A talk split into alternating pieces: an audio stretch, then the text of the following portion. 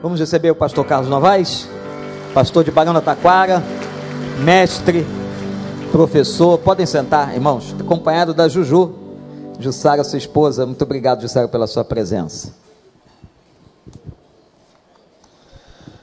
Gente querida, é muito bom estar aqui com vocês. Eu me sinto sempre muito em casa aqui, por alguns motivos. Primeiro, porque eu revejo meu amigo Vander, amigo mais de 30 anos. Uh, segundo, porque eu venho a essa igreja já há algum tempo, periodicamente, de maneira que eu acompanho aqui o crescimento dessa igreja desde a da capela, lá do outro lado da avenida. Mas hoje eu estou me sentindo muito mais em casa aqui porque eu fico ouvindo esse amém com sotaque texano. Que é dado. Amém. Eu ouvi cinco anos isso lá em Barão da Taquara. Sabe? Depois que ele saiu de lá e veio para cá, veio para cá, tá, é, é, criou um vazio no culto ali. Porque todo pregador tinha que ter um Eric Rees para dizer amém. Eu cheguei a pensar na possibilidade de contratar alguém e pagar para ficar dizendo amém alto lá em Barão da Taquara. Mas eu depois desisti e falei, ninguém vai substituir. Que bom te ver, viu? Muito bom. Mantenha isso, por favor, também na minha mensagem, como você fez com Israel, que vai ser bom. Olha, eu sei que vocês, desde quinta-feira, estão já ouvindo muitas informações e mensagens sobre a reforma. E eu gostaria de continuar hoje exatamente no lugar onde o Israel encerrou, sobre a, a, importância da palavra de Deus e queria fazer algumas reflexões com vocês sobre isso. Eu ia ler a Bíblia no celular, mas não vou não. Eu vou ler na Bíblia Bom Dia, daqui Israel. Aproveito, faço um marketing para ele, da Bíblia Bom Dia, mais de 3 mil reflexões, viu? Vale a pena.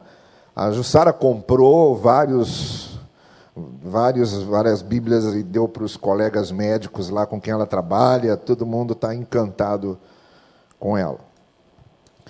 Eu fui falar na segunda igreja de Campos com Israel em outubro do ano passado.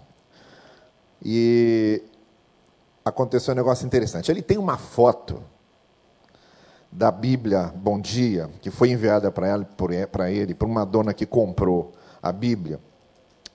E ela mandou a foto para ele pelo seguinte, porque a casa dela pegou fogo, o apartamento dela pegou fogo, e queimou tudo.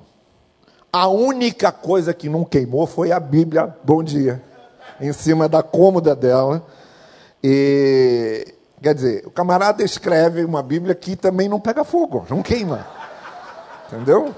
Então, se você quiser ter uma Bíblia que a sua casa vai queimar toda, mas a Bíblia não vai, compre a Bíblia Bom Dia, também conhecida como a Bíblia Bom Incêndio. Bom, vamos lá.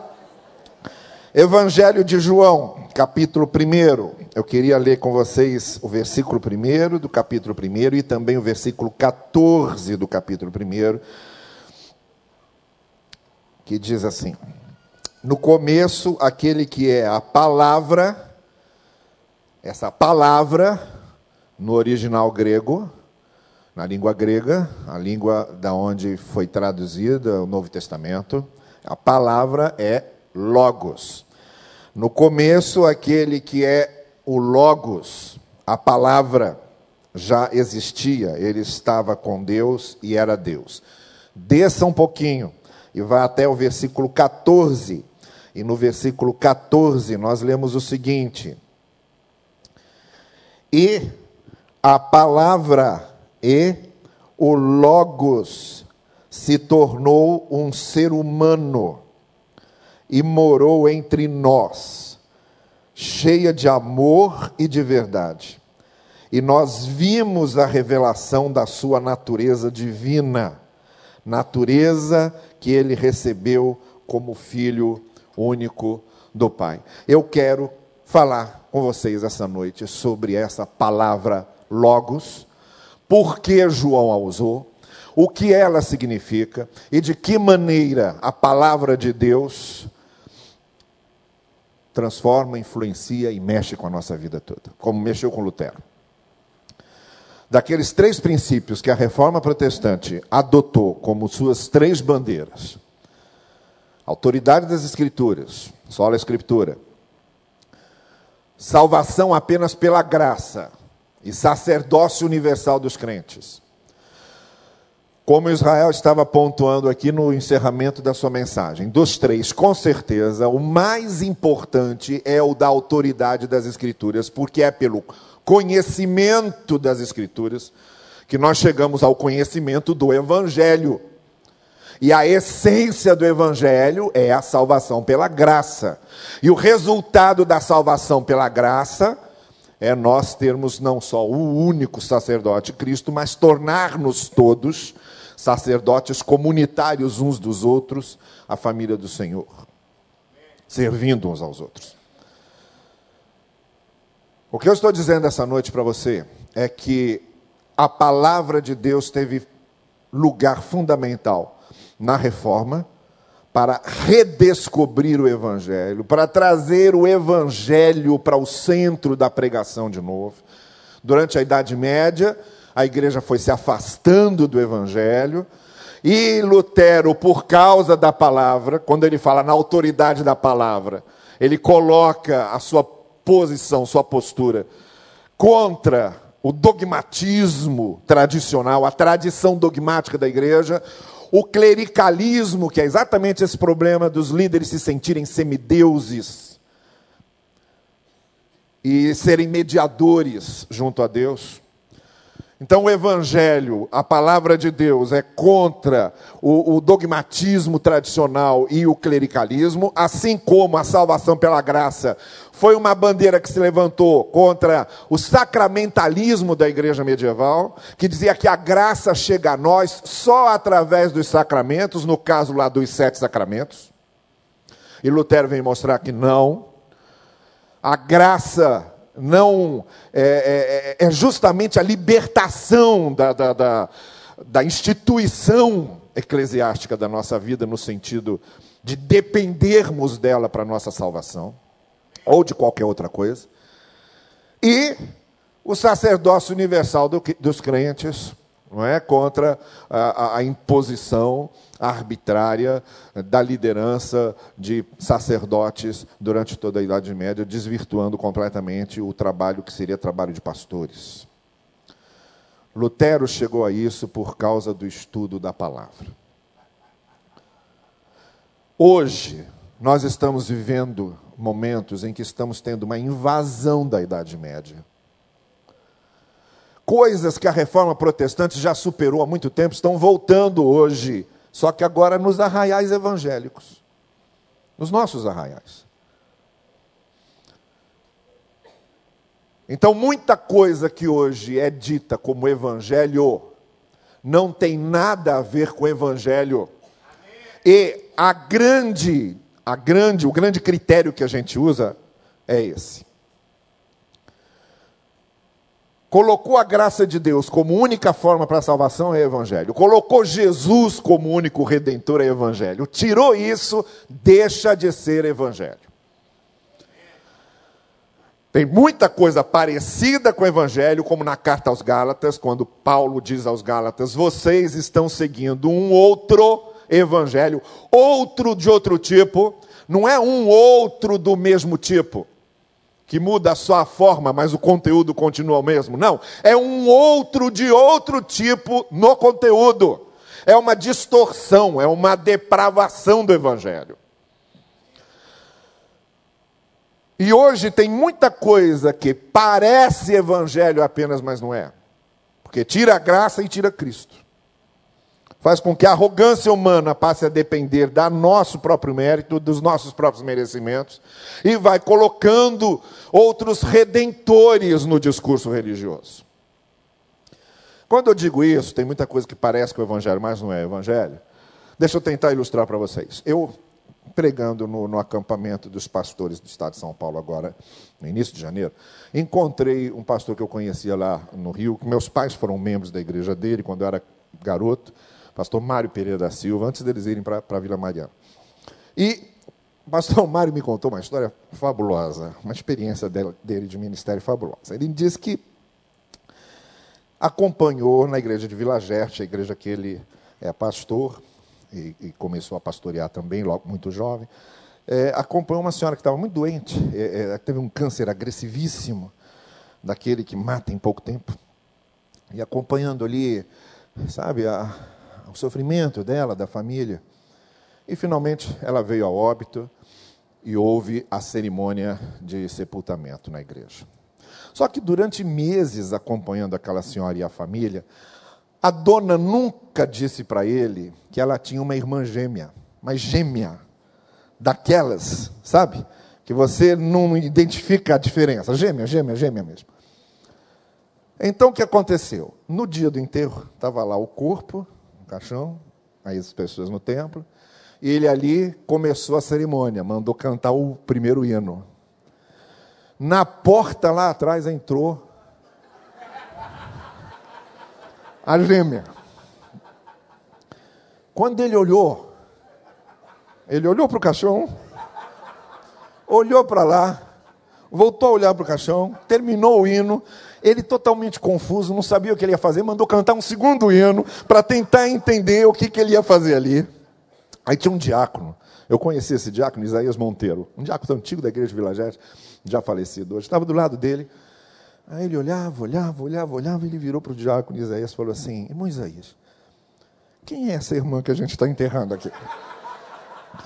Ele olhou para ele e falou: Esse pastor está ficando doido. Falei, é a nossa irmã Noêmia. Sim. E quem é aquela que chegou ali agora? Disse que o Isaías levantou, o rosto olhou. Jesus! E saiu correndo, deixou ele lá sozinho. E aí o jeito foi tocar a cerimônia. Olha, deixa eu dizer uma coisa. Tem muita coisa que parece o Evangelho, parece muito com o Evangelho, mas não é o Evangelho. E Lutero descobriu isso lendo a Escritura. E como João começa falando isso, a palavra que se tornou carne. Então vamos lá. Por que João usa o termo logos, palavra? E o que é que o termo logos, palavra, significa nesse contexto que João está escrevendo aqui no seu evangelho? A palavra logos, na mente judaica, vocês sabem que todos os apóstolos eram judeus, Jesus era judeu. E o cristianismo nasce no âmbito judeu, num contexto judaico. Então é óbvio que a gente primeiro precisa entender o que é que a palavra logos, que era uma palavra grega, mas que era o equivalente à palavra dabar no hebraico, que era a língua dos judeus, o que é que a palavra dabar ou que a palavra logos significava para o judeu. Quando a Septuaginta, que é a tradução para o grego do Antigo Testamento, do hebraico, traduz a palavra dabar, traduz para logos o que era Dabar e o que era Logos na cabeça do judeu. Em primeiro lugar, quando o judeu pensava em palavra, ele pensava em algo que não é só uma pronúncia, mas é algo que produz algo. Algo produtivo. Então, deixa eu dar um, um exemplo muito, muito claro. Você, quando vem caminhando na rua, passa uma pessoa por você e diz para você: bom dia. Aquilo faz você reagir. E você responde, bom dia. Se você é uma pessoa educada, você responde bom dia. Pronto, mudou. A sua trajetória já não é mais a mesma. Você ia passando, e se aquela pessoa não dissesse bom dia para você, você não responderia, isso não teria acontecido. Talvez você chegue em casa e conte: olha, hoje passou uma pessoa por mim e disse bom dia, e eu respondi para ela bom dia. É só um exemplo muito. É, é, um mero exemplo que eu estou dando, mas só para mostrar para vocês o que é que o judeu entendia. Nenhuma palavra é dita sem produzir algo. Disse a palavra, algo é produzido. Algo se desencadeia. Então, na cabeça do judeu, o Logos é uma palavra que tem poder para fazer alguma coisa. A outra coisa que o judeu pensava de palavra era que não era só algo com poder, mas era algo com conteúdo, isso é, a palavra, o logos, é algo que produz porque tem conteúdo, porque é o certo a ser dito. O logos é algo que produz algo porque é o certo, é o correto a ser dito. Então, a lei é palavra de Deus.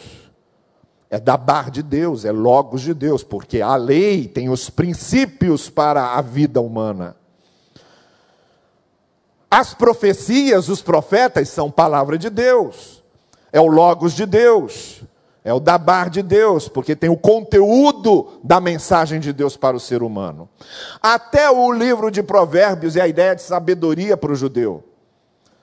A ideia de sabedoria para o judeu é algo que tem conteúdo certo. Por isso, a sabedoria no livro de Provérbios, se você já percebeu isso, ela até é apresentada como algo personalizado, como um personagem vivo. A sabedoria dá a impressão de que ela é que está falando no livro de Provérbios.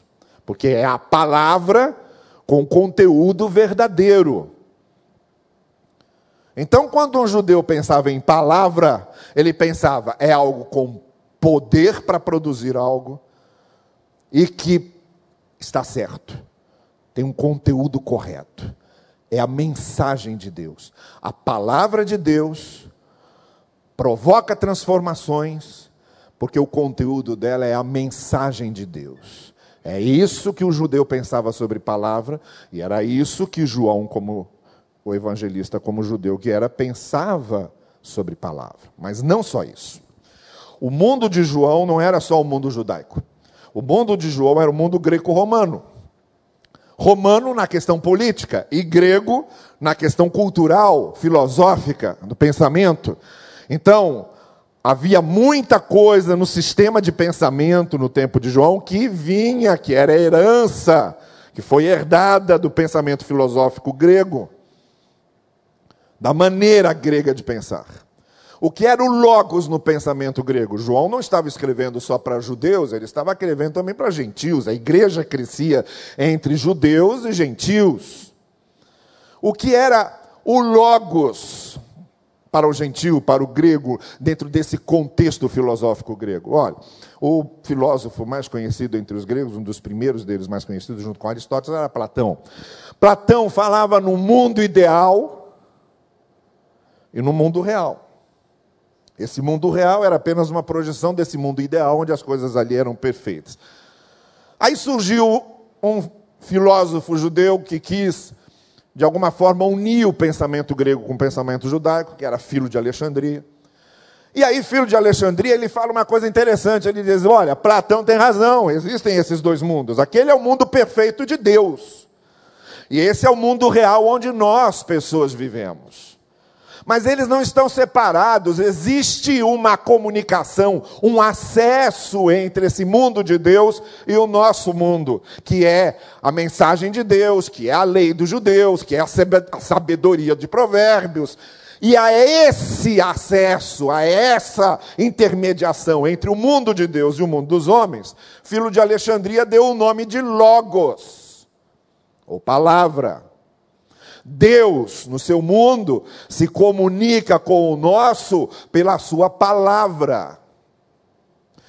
Então, quando João escreve o prólogo do seu evangelho, dizendo que no princípio Jesus era o Logos, e que agora o Logos, a palavra se encarnou, ele está querendo mostrar aos judeus que aquela palavra de Deus com poder e sabedoria, e aos gregos, que aquele acesso entre o mundo de Deus e o mundo dos homens é Jesus. Jesus é isso. E é assim que João começa o seu evangelho. Não foi à toa, olha, não nada é à toa nas escrituras porque o processo de escrever era muito custoso. Hoje em dia você escreve qualquer coisinha, porque você pode apagar, é muito fácil, é igual câmera de fotografia. Houve um tempo, lembram daquele tempo? em que você tinha filmes de 24, 36, 48, você pensava mil vezes, né? Pelo que eu estou vendo aqui, a maioria nem conheceu isso, mas você pensava mil vezes antes de tirar uma, uma foto, porque senão você perdia dinheiro. Aí, desgraçadamente, hoje se tira foto de tudo. Sabe? A gente sai tirando, sai tirando, sai tirando. É um negócio esse. A gente foi para Israel, Jussara, em vez de ver as coisas, ficava tirando foto o tempo todo, filmando. Eu falava para ela: para, olha, leva na memória. Mas a gente estava passando, ela ficava com aquele pau de selfie, erguendo, procurando o melhor ângulo, etc. Hoje, então, é fácil, você vai tirando foto de tudo. Era muito difícil escrever. Então as pessoas escolhiam muito bem as palavras. Quando Paulo ia escrever uma carta, o que ele colocou ali, ele pensou muito. Cada palavra foi muito pesada. Porque era um processo difícil e caro. Então, João, quando escreve o seu evangelho, ele pensa em cada coisa que ele vai colocar ali. Então, não foi à toa que ele escreveu a palavra logos para descrever o que era Jesus. Jesus Cristo, para João, era então mais do que um porta-voz da palavra. Ele era a própria palavra de Deus. Por isso que ele diz no verso 14: essa palavra se dabar, esse logos, se tornou carne, habitou entre nós. A palavra que ele usa é o mesmo verbo usado para se referir ao tabernáculo ele tabernaculou entre nós, o que era o tabernáculo no deserto, simbolizando a presença de Deus com eles na travessia do deserto, é Jesus. Jesus tabernaculou, Jesus é esse tabernáculo de Deus entre a gente. A palavra de Deus se fez carne. Aliás, todos os escritores do Novo Testamento, do Evangelho, de alguma forma, eles deram sempre um passo a mais nessa identidade de Jesus, comparando com a identidade messiânica do Antigo Testamento. O Messias, na maior parte da interpretação dos judeus no Antigo Testamento, ele vinha simbolizado por três figuras: o profeta, o sacerdote e o rei. Então Jesus foi mais do que um profeta, porque ele não era só porta-voz da palavra, ele era a própria palavra. Jesus foi mais do que um sacerdote, porque ele não era só o sacerdote que oferecia o sacrifício, ele era o sacerdote e ao mesmo tempo ele era o quê? O cordeiro. Como João Batista diz, eis o cordeiro de Deus. Se você compara o Monte Calvário com o monte no qual Abraão foi levar o filho Isaac para sacrificar, você pode fazer ali várias comparações.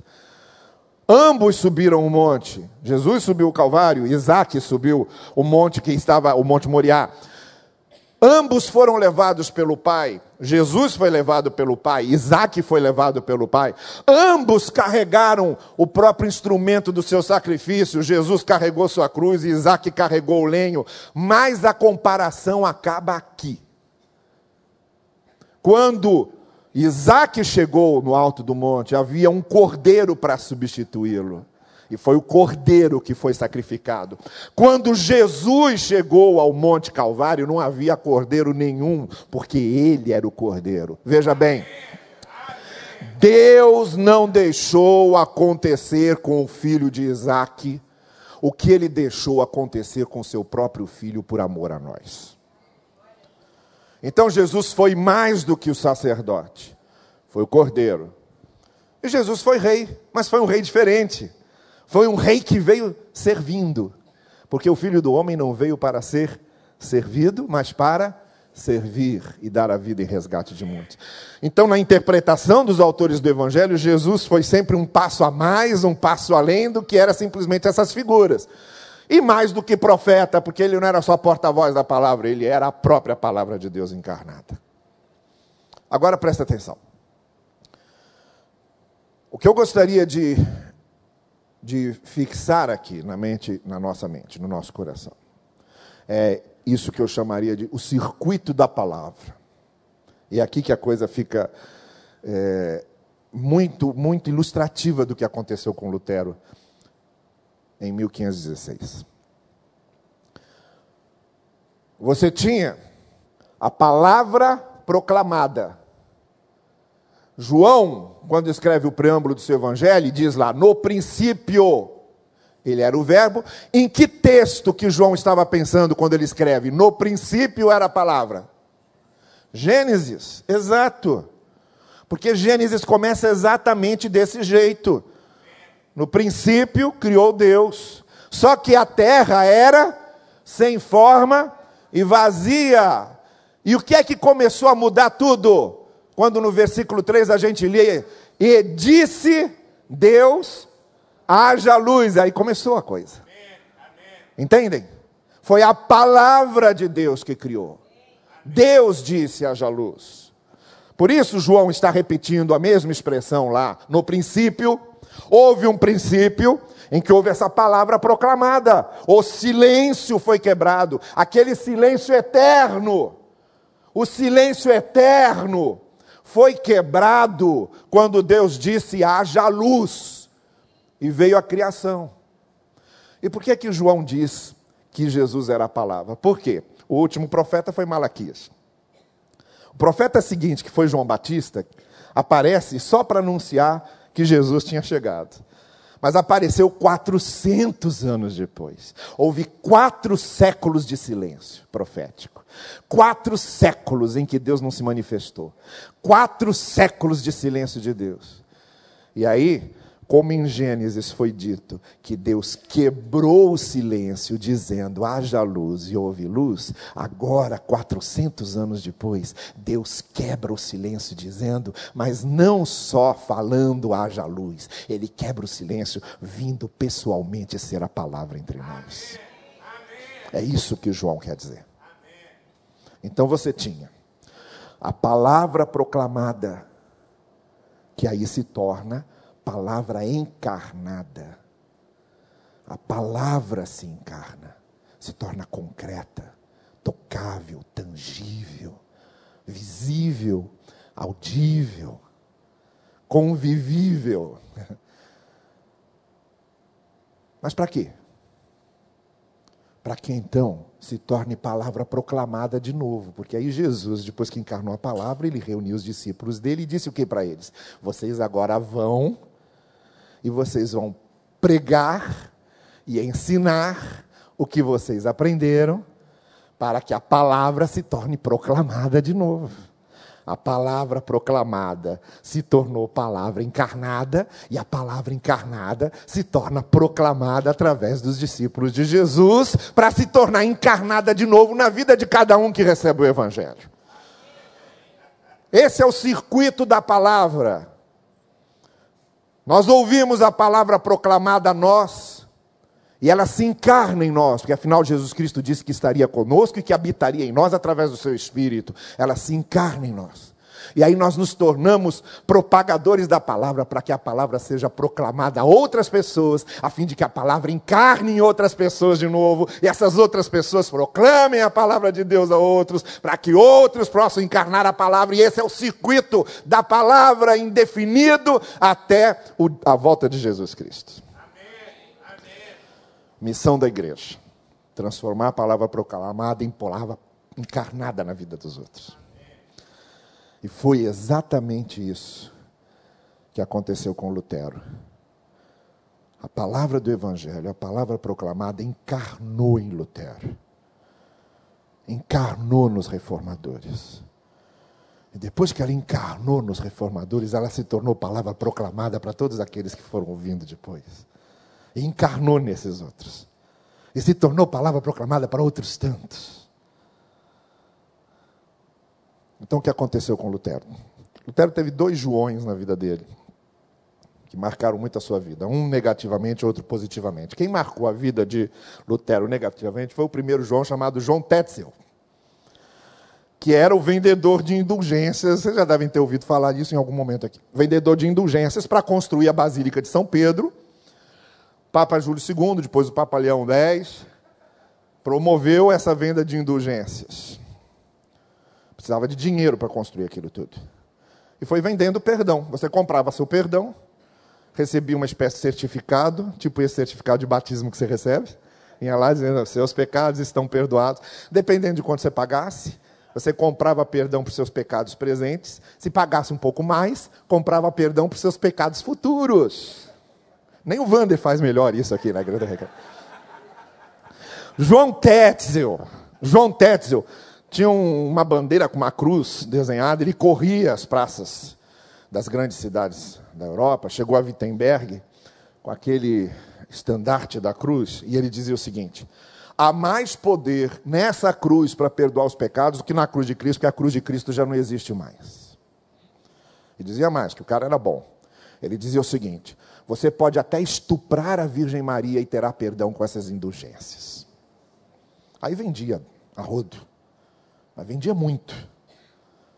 Tá certo que hoje tem gente fazendo muito melhor que Tetzel. Muito melhor. E vendendo muito mais coisa que Tetzel. E manipulando a fé de uma forma muito mais maliciosa e ambiciosa. A Tetzel era bom. E vendeu muito. E Lutero ficou escandalizado com aquilo. Justamente numa época em que Lutero estava descobrindo a palavra proclamada. Estava encarnando a palavra. Por quê? Porque ele começou a ler as Escrituras. Aí entrou o segundo João importante na vida de Lutero, que é João von Staupitz. A gente às vezes fala muito de Lutero e esquece da importância que Staupitz teve na vida de Lutero. Staupitz era um tipo de um supervisor dos mosteiros agostinianos. Andava nos mosteiros agostinianos e Lutero era um monge agostiniano. Staupitz apareceu lá. Depois do jantar, Staupitz viu que Lutero andava muito acabrunhado. Como vocês já ouviram aqui também, Lutero tinha uma série de crises. Muito medo dos demônios, medo da morte. Se lê Castelo Forte, você vê quantas vezes ele fala em demônio, etc. E tal. Era esse o mundo que habitava a cabeça de Lutero.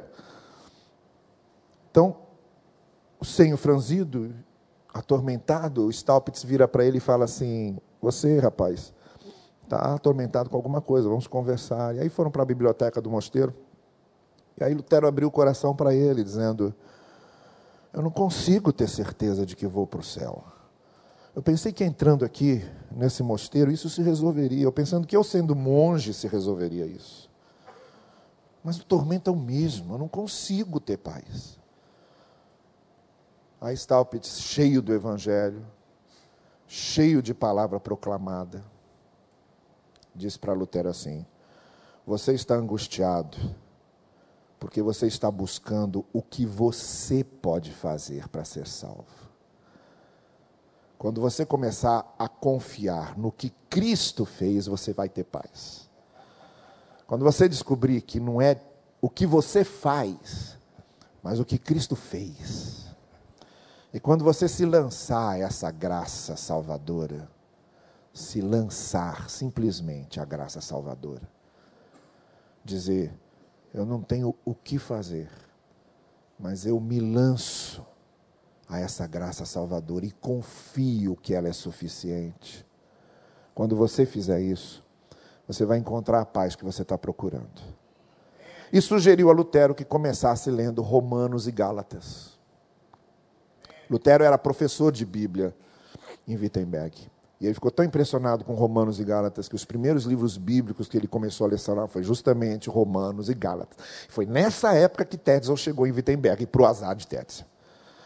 E Lutero, descobrindo tudo aquilo em Romanos e em Gálatas, que a salvação é pela graça, é pela graça, é pela graça, e o outro lá vendendo indulgência para a salvação. Então não teve jeito. Lutero atravessa a praça de Wittenberg. O dia 1 de novembro ia ser uma grande festa lá, porque é o dia de todos os santos. É o dia do homem, dia de todos os santos. Era o dia de todos os santos. Lutero sabia que muita gente ia estar na praça lá andando, então ele atravessa a praça no dia 31 de outubro, na véspera, e prega lá as 95 teses, que para a gente hoje, a gente lendo, a gente não acha muita novidade, mas naquele tempo era muita novidade. E as 95 teses se resumem a isso. O Papa não pode perdoar pecados. Quem perdoa pecados é Jesus Cristo. Ninguém pode perdoar como Jesus perdoa. E ninguém temos salvação como temos em Jesus. Foi isso que Jesus Foi isso que Lutero descobriu na palavra, no Logos de Deus. E foi isso que Israel quis dizer quando terminou a palavra dele, dizendo da importância de conhecermos as Escrituras. Porque Lutero conheceu as Escrituras. Ele encontrou com Logos de Deus e com o Evangelho. Quanto mais conhecemos as Escrituras, mais nos encontraremos com Logos de Deus e com o Evangelho. É isso que significa respeitar a autoridade das Escrituras para a nossa vida. Que Deus nos abençoe nisso. Curve a sua cabeça. Curve a sua cabeça, vamos orar. Senhor querido, estamos aqui refletindo sobre o que tu fizeste através desses homens, desses instrumentos nas tuas mãos há 500 anos atrás. E de que maneira a tua palavra marcou a vida desses homens e de que maneira a vida deles, marcada pela palavra, mudou a história do cristianismo. Senhor, o que te pedimos é que a tua palavra marque de igual modo as nossas vidas transforme de igual modo as nossas vidas e mude de igual modo o rumo das nossas vidas. É o que te pedimos, no precioso nome de Jesus. Amém. Amém.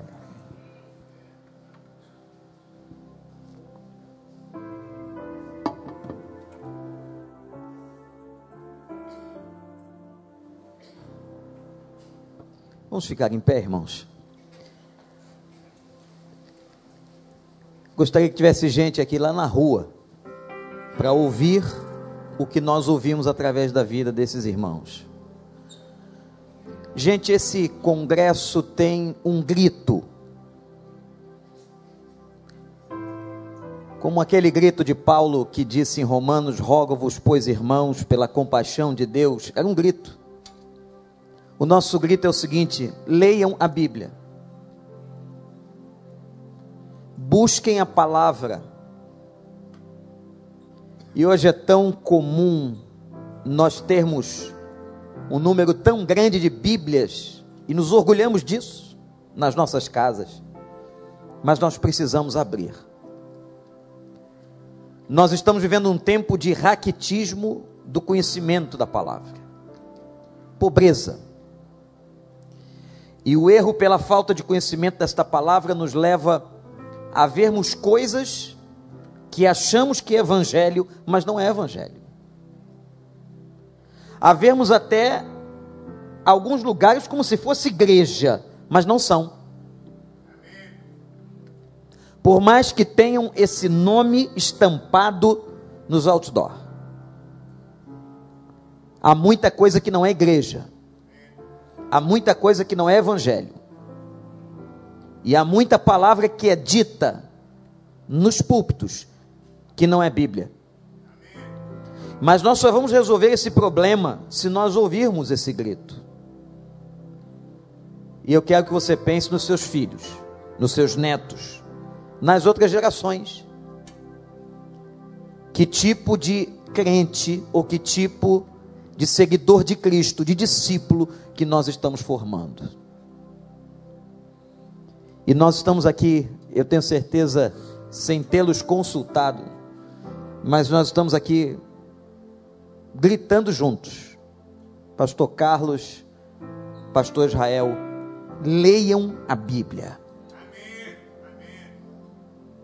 Exaustivamente. Eu vou contar um episódio rápido que aconteceu com esse senhor. Caí numa situação quando eu ia defender minha dissertação de mestrado em psicologia, doutora, em que a minha orientadora disse assim: se você quiser convidar alguns doutores para participar da banca, pode convidar. E na hora eu convidei esse aqui. Meu dever era entregar a dissertação a todos os membros da banca para que no dia da dissertação eles pudessem ter conhecimento do texto e me arguísse. Meus irmãos, esse homem me descascou. Depois da minha explanação, ele perguntava assim: O que disse o autor tal que você declara na página tal, no parágrafo tal? Ele passou, Novaes, a madrugada com o objetivo de me torturar. A minha orientadora, a doutora Eliana Gerck, virou-se para mim, baixinho, a minha orientadora, e disse: Ele é seu amigo? O plenário estava cheio de gente, inclusive pessoas da igreja. Eu disse a ela: É. Ela disse: Não parece. Ele me torturou de todas as maneiras. Depois eu perguntei a ele, não sei se ele lembra da resposta, mas eu lembro. A vítima sempre lembra. Quem apanha não esquece.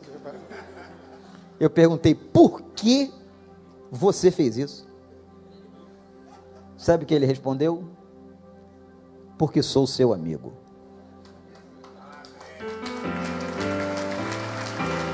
Jamais poderia passar a ideia de que estava lhe favorecendo. Mas não precisava exagerar. Oi, gente, nós estamos aqui como amigos. Mas ele passou com louvor. Nós estamos aqui como amigos. E a gente fala dos nossos púlpitos e a gente diz a mesma coisa para você. Pelo amor de Deus, leia a Bíblia. Para que você não seja enganado, não seja manipulado pelos rótulos, por líderes de toda a natureza. Não erremos por não conhecermos as Escrituras. Que Deus tenha misericórdia de nós. Que nós amemos esse livro. É palavra de Deus viva ao nosso coração. É a Bíblia que transforma. Eu disse aqui semana passada, Novaes. Você esteve recentemente aqui, algum tempo atrás, falando num aniversário meu de ministério. Chegou outro, passa rápido. E eu disse a eles o seguinte, quando falava do congresso: Nós fizemos uma opção aqui, de sermos reconhecida não por uma igreja de marketing, mas uma igreja da palavra. Só isso. Que nós pudéssemos ser conhecidos aqui como alguém, ou como igreja, que prega e que tenta viver essa palavra. Que Deus nos ajude.